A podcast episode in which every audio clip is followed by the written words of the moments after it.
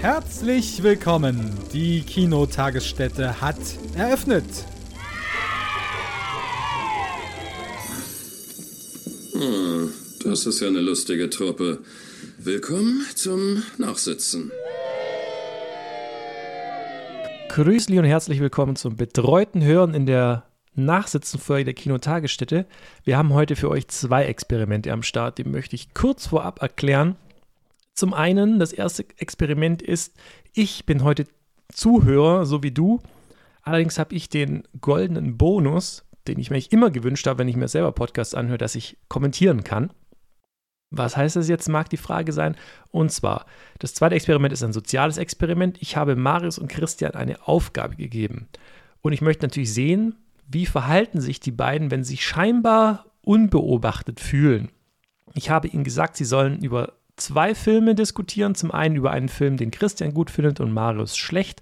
Und wer hätte es gedacht, andersherum einen Film, den Marius gut findet und Christian schlecht. Und am Schluss sollen sie sich entscheiden, welchen von beiden sie zusammen sich angucken würden, wenn es darum geht.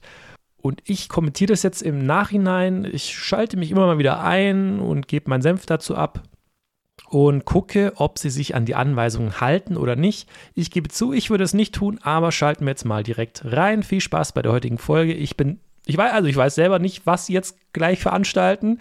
Deswegen habt Spaß.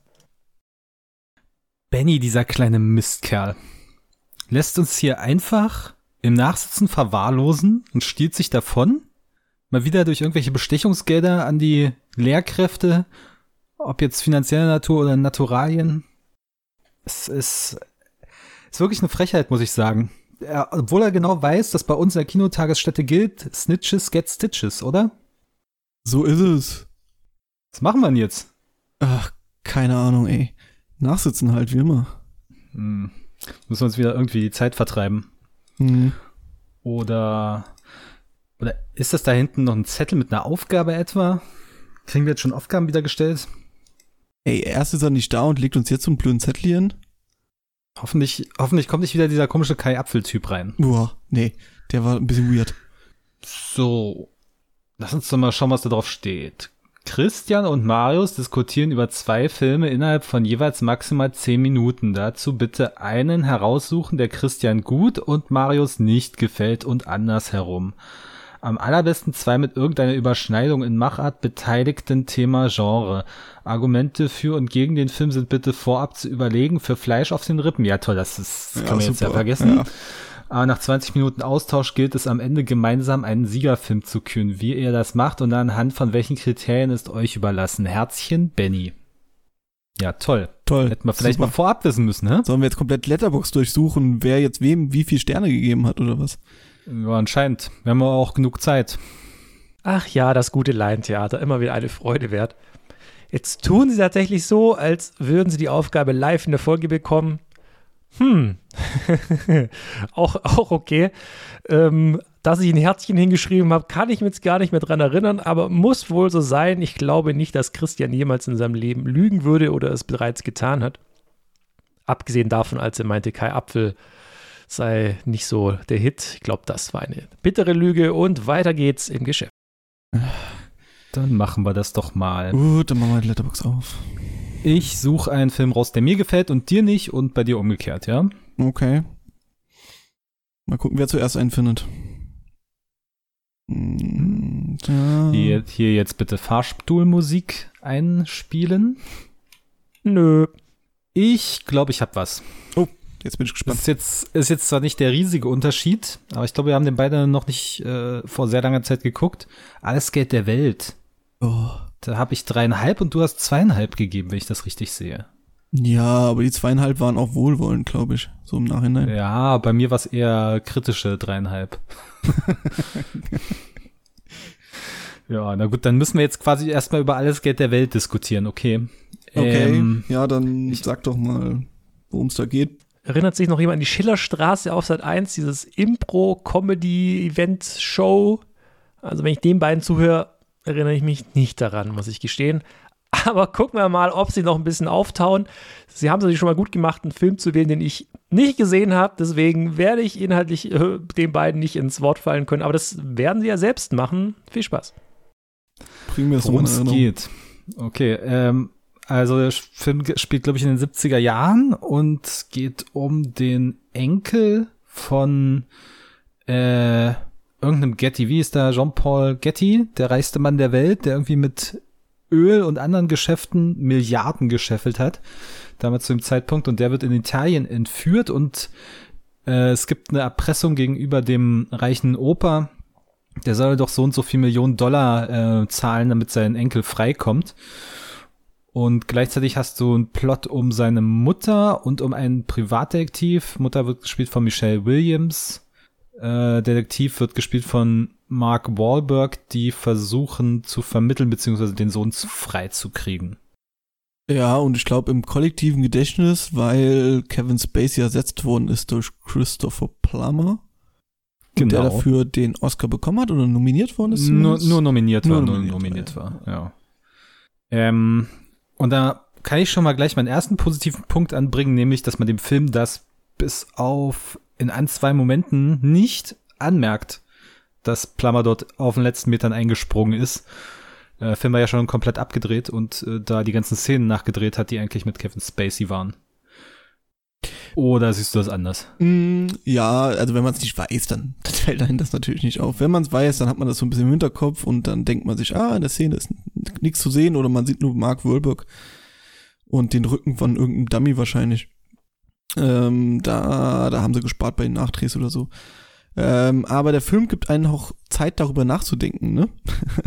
also es ist, ich war nicht so tief drin in der Materie und nicht so tief eingezogen, dass ich irgendwie daran nicht mehr denken musste, sondern ich hatte Zeit, mir meine Gedanken zu machen, weil der Film geht ja ein bisschen. 132 Minuten. Jetzt nicht allzu lang. Nicht allzu lang, aber mal mindestens eine halbe Stunde zu lang. Das oh. ist so, das ist so eine kleine nette Entführungsgeschichte, die kannst du in 90 Minuten erzählen. Also nett ist es schon mal nicht und klein finde ich auch nicht.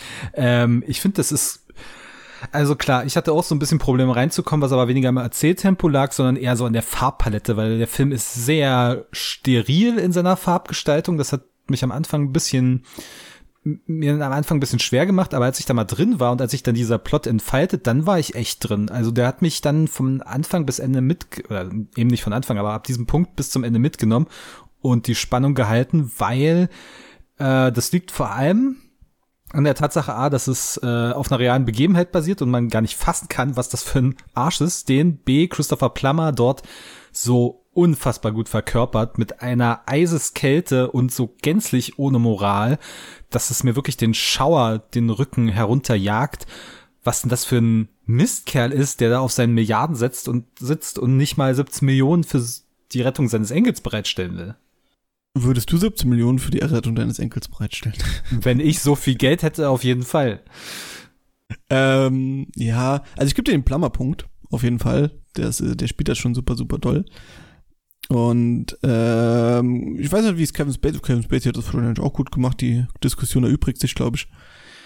Ähm, aber äh, ja, Plummer, ja, alle anderen schwierig, sagen wir es mal so. Also gerade Mark Wahlberg, der ähm, der sich eine Brille aufsetzt und dann als intellektueller Privatdetektiv irgendwie fungieren soll, funktioniert gar nicht, um das nett auszudrücken. Also das ist wirklich nicht seine Glanzleistung. Äh, ich will ihn gar nicht abstreiten, dass er mal, dass er auch einen Film gut schauspielern kann, aber äh, da spielt er eher so auf Transformers-Niveau. Ja, ja, anders gefragt, gibt es irgendeinen Film, wo Mark Warburg mal wirklich zu einer Spitzenleistung hochfährt? Ah, ja, ja, ja, was sagt mir lecker der Box? Na, also ich finde, der hat es ist eine seiner besseren Rollen und auch wie er so auftaut, auf, auftaut, wenn er ist ja am Anfang ähm, Ted, voll auf der Seite. Ted spielt er super. äh, ist er auf der Seite seines Auftraggebers, dem Getty, und dann irgendwann äh, kann er auch nicht mehr an sich halten und reißt es raus. Also er spiegelt da auch so ein bisschen den Zuschauer, die Zuschauerin wieder in der Position. So wie ich heute dich widerspiegel. Aber da die beiden ja gar nicht so viel Blödsinn labern bisher, halte ich mich nach wie vor zurück. Schreib's uns aber gerne in die Kommentare, falls du die ganze Zeit reinrufen wolltest. Nein, stimmt nicht, Mark Warburg. Äh, Und Michelle Williams macht das toll als besorgte Mutter. Ich meine, auch man sorgt sich auch um den Sohn, der gespielt wird von Charlie Plummer. Ich weiß nicht, ist das direkt ein Verwandter von Christopher Plummer? Das wäre natürlich lustig, wenn der, der, hm, das müsste ich mal nachrecherchieren. Ich meine, er hat den gleichen Nachnamen, aber Plummer ist jetzt auch wahrscheinlich nicht der seltenste Name. Ja, vielleicht mal die Nase putzen. Abgesehen davon kann ich ja währenddessen nachrecherchieren. Das ist ja traumhaft. Nein, sie sind nicht verwandt. Hätte man sich vielleicht schon mal vorher angucken können, aber deswegen tun sie ja so, als hätten sie die Aufgabe live bekommen. Aber ähm, man macht sich, also ich habe mir zumindest sehr viel Sorgen um den gemacht und wirklich mich um sein Schicksal, ähm, ja, war ich sehr besorgt, um dieses Wort jetzt noch zum achten Mal zu benutzen. Ähm, weil man hat ja auch immer diese schönen Blicke zu, zu seiner Gefangenen-Situation und dann hast du auch noch diese äh, Verhandlungsführer, diese Entführer, die ja auch so eine gewisse Menschlichkeit haben, wo man dann auch irgendwann bei denen auf der Seite ist, wenn sie sagen, dein Opa hat alles Geld der Welt und er will nicht mal das, das bisschen dafür dich zahlen. Also ich finde allein schon deshalb, weil das eben so eine kuriose Geschichte aus der realen Welt ist, die meines Wissens nach nicht jetzt groß bekannt ist. Ich habe sie nur über diesen Film irgendwie mitbekommen. Und ähm, ja, so so effektiv, sie wird effektiv inszeniert hier drin und ist einfach eine schöne oder eine erdrückende Geschichte über die korrumpierende Macht des Geldes. Ja, ich finde, ja, aber der erzählt das auch sehr ausufernd. Also, du hast gesagt, 130 Minuten.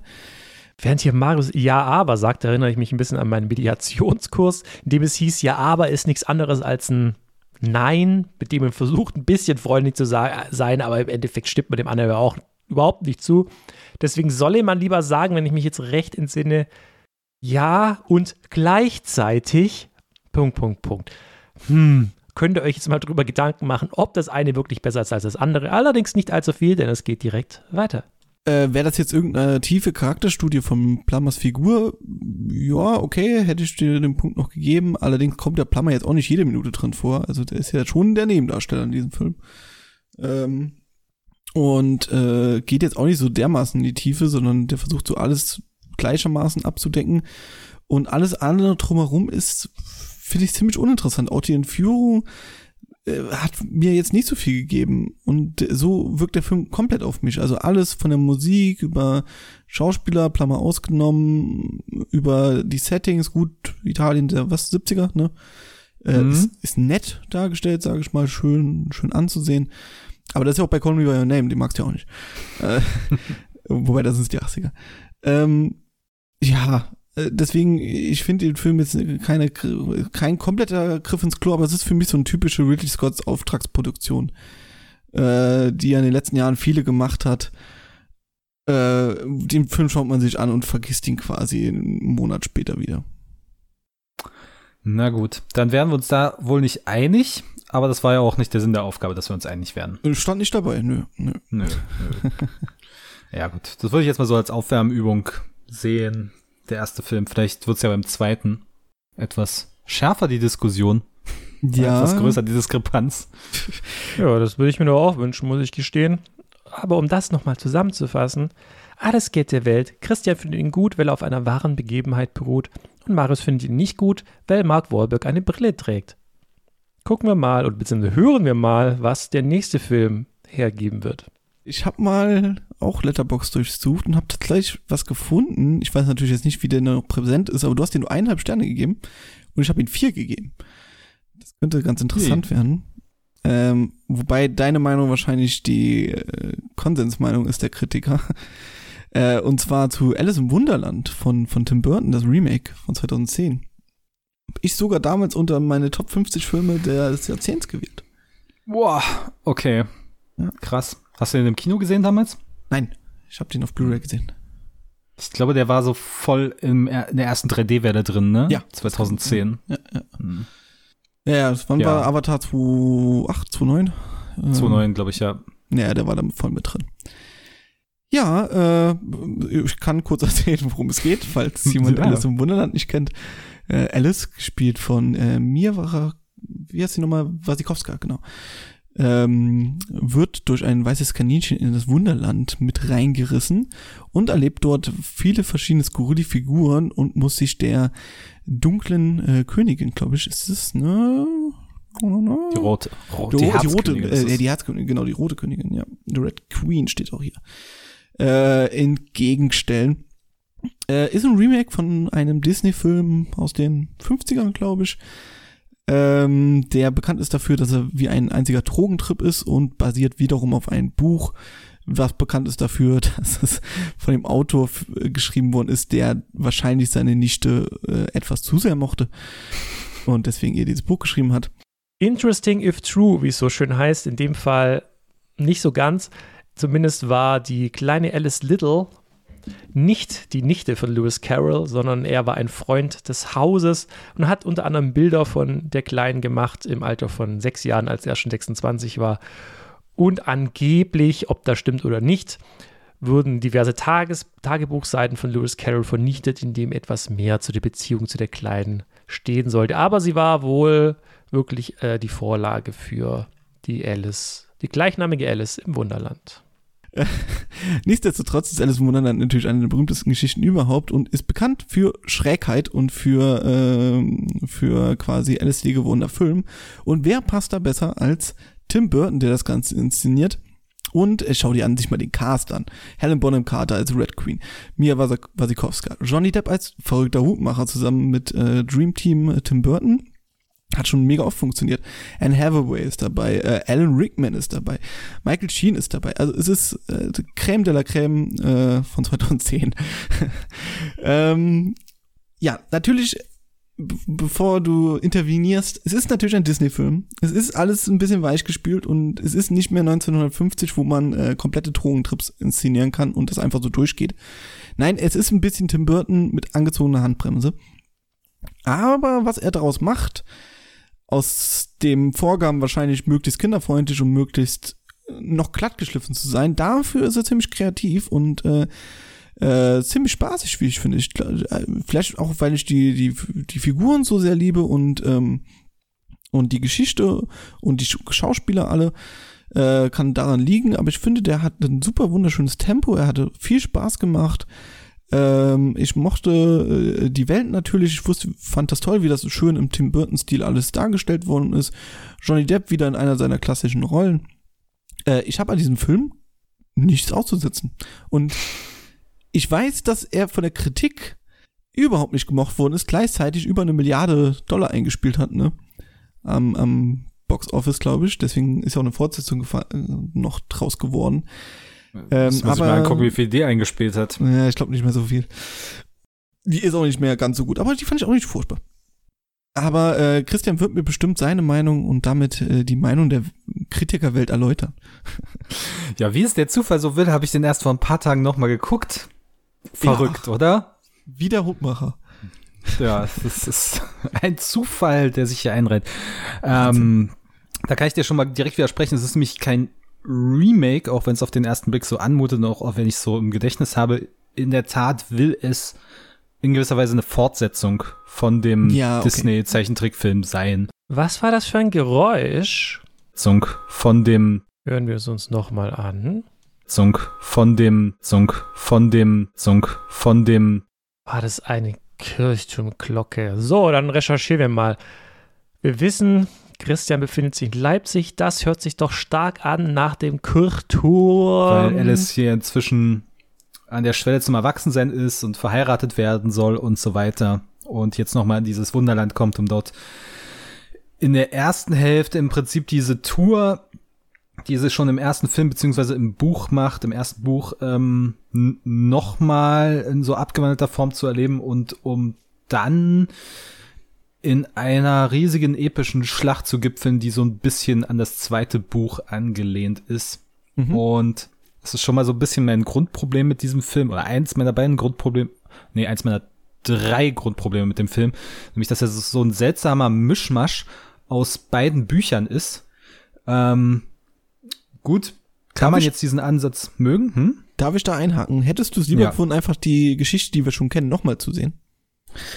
Nee, ich kann dir, ich kann dir gerne sagen, was ich lieber gesehen hätte, nämlich, ähm, dass das hier wirklich in richtig psychopathische Gefilde Ja, abdriftet. Es ja. gibt da, gab da vor ein paar Jahren ein Spiel, Alice Madness Returns, was ich, glaube ich, nie wirklich gespielt habe, aber zumindest mal ähm, ein paar kurze Ausschnitte gesehen habe, wo dieser psychische Knacks, den der Wunderland-Ausflug hinterlassen hat bei Alice, ähm, sich wohl wirklich negativ auf die Psyche schlägt und das hätte mir in so einer Erwachsenenversion oder halberwachsenen Version oder Coming, äh, nee, Young Adult Version besser gefallen als so ein Blockbuster, nix halbes, nix ganzes, wie es der Film ist.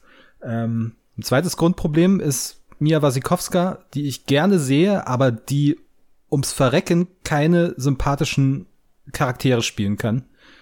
Also ich mag sie als leicht psychopathisch angelegte Figuren, die irgendwas zu verbergen haben. Map, Maps to the Stars habe ich vor kurzem gesehen, da war sie gut. Stoker ist sie brillant, aber als so die unschuldige kleine Alice funktioniert die für mich einfach nicht. Ja, aber ist Alice da noch so unschuldig?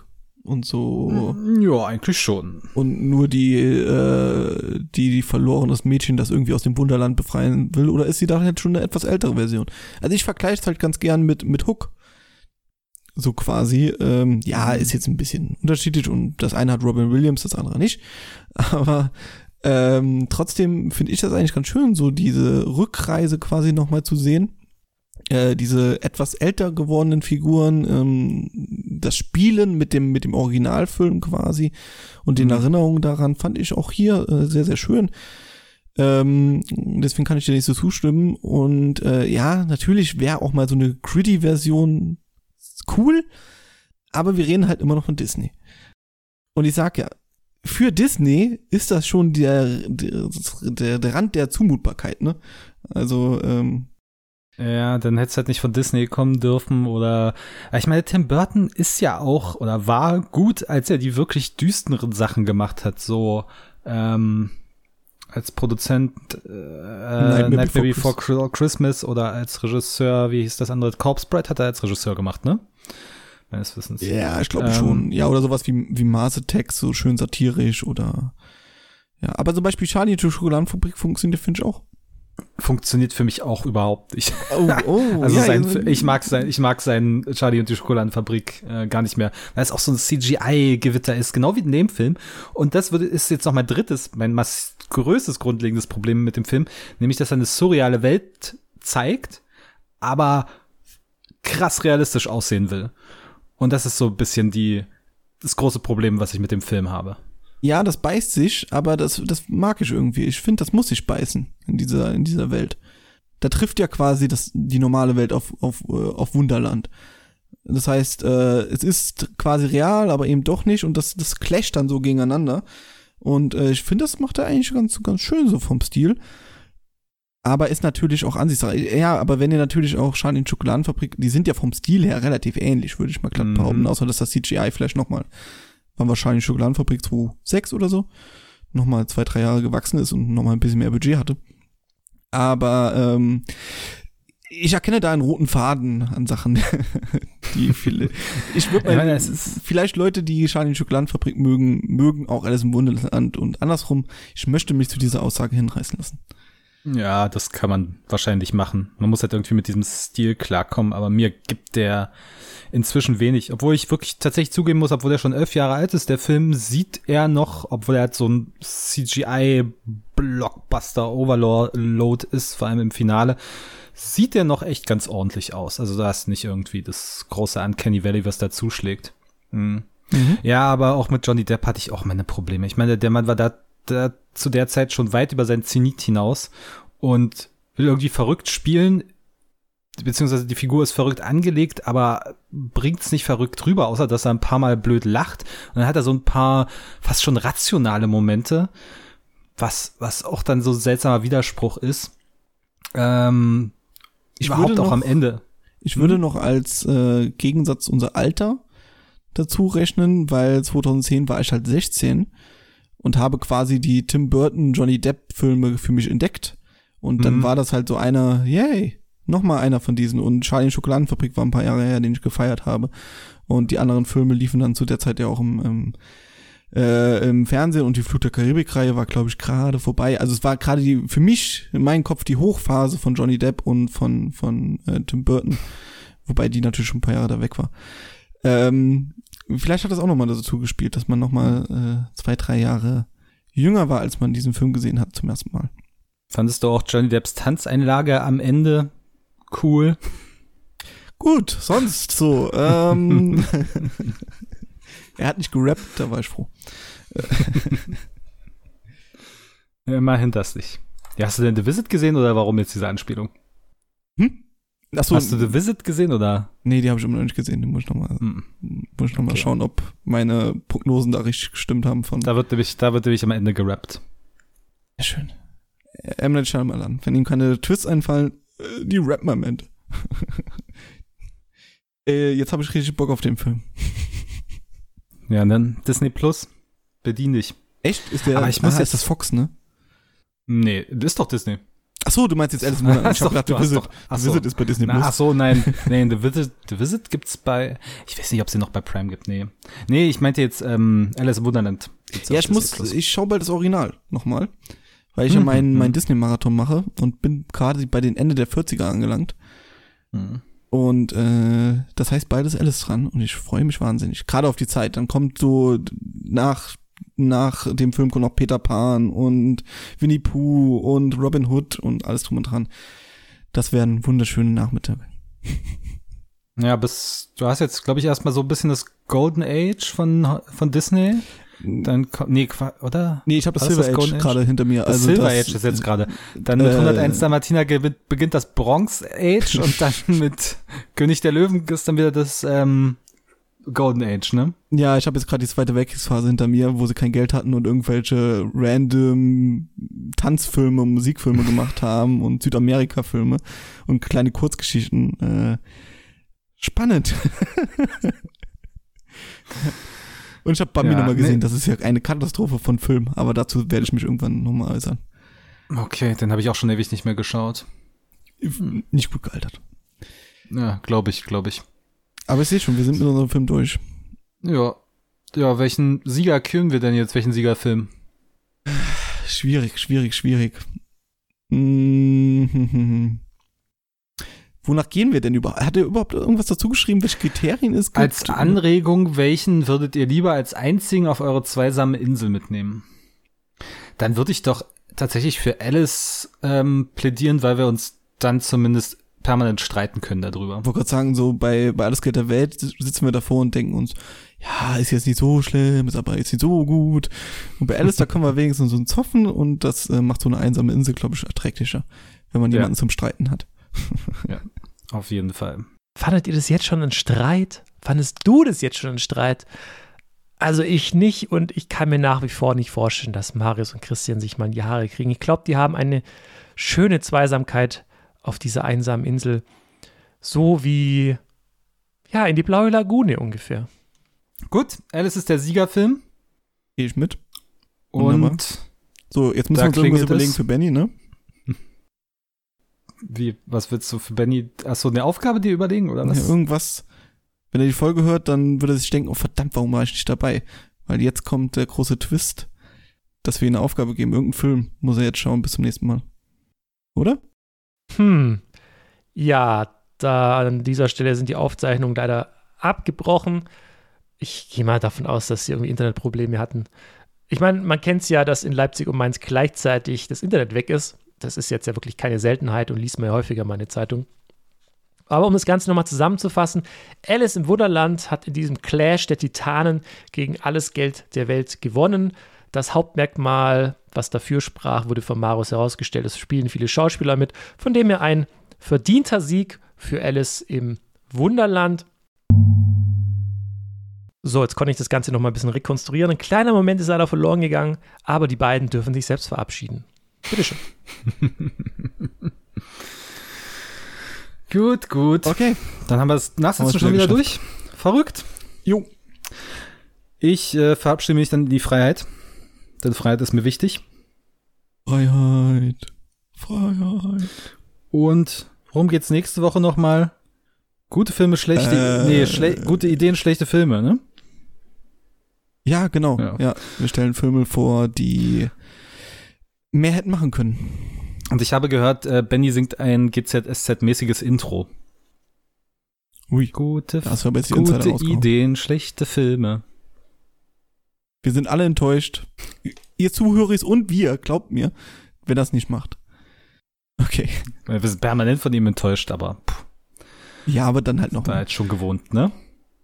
Jo, ich denke auch. Gut, gut. Dann bis in zwei Wochen, bis wir uns hier wieder einfinden zum Nachsitzen. Wie üblich. Vielleicht dann sogar mit Benny. Wenn der Herr die Zeit findet, ja. Ciao, ciao. Ciao, ciao. Vielleicht bekommen Sie sogar Lust, öfter mal nachzusitzen. Äh, wissen Sie, das kann ich gleich beantworten. Mit einem klaren Nein, das ist nichts für mich. Hinsetzen, Johnson. Äh, wenn dir was spontan was einfällt, Bestimmt. er muss beide, er muss beide Filme bis zum nächsten Mal sehen. Ja, ich möchte seine, seine Meinung eigentlich hören. Ja, das kann man doch so machen. Ich will seine Meinung dazu hören. Wenn er die noch nicht gesehen hat, dann muss er sie halt nochmal schauen. So ist es. Also, Benny, wenn du das hörst, alles im Wunderland, alles Geld der Welt. Viel Spaß, wird ein schöner Nachmittag.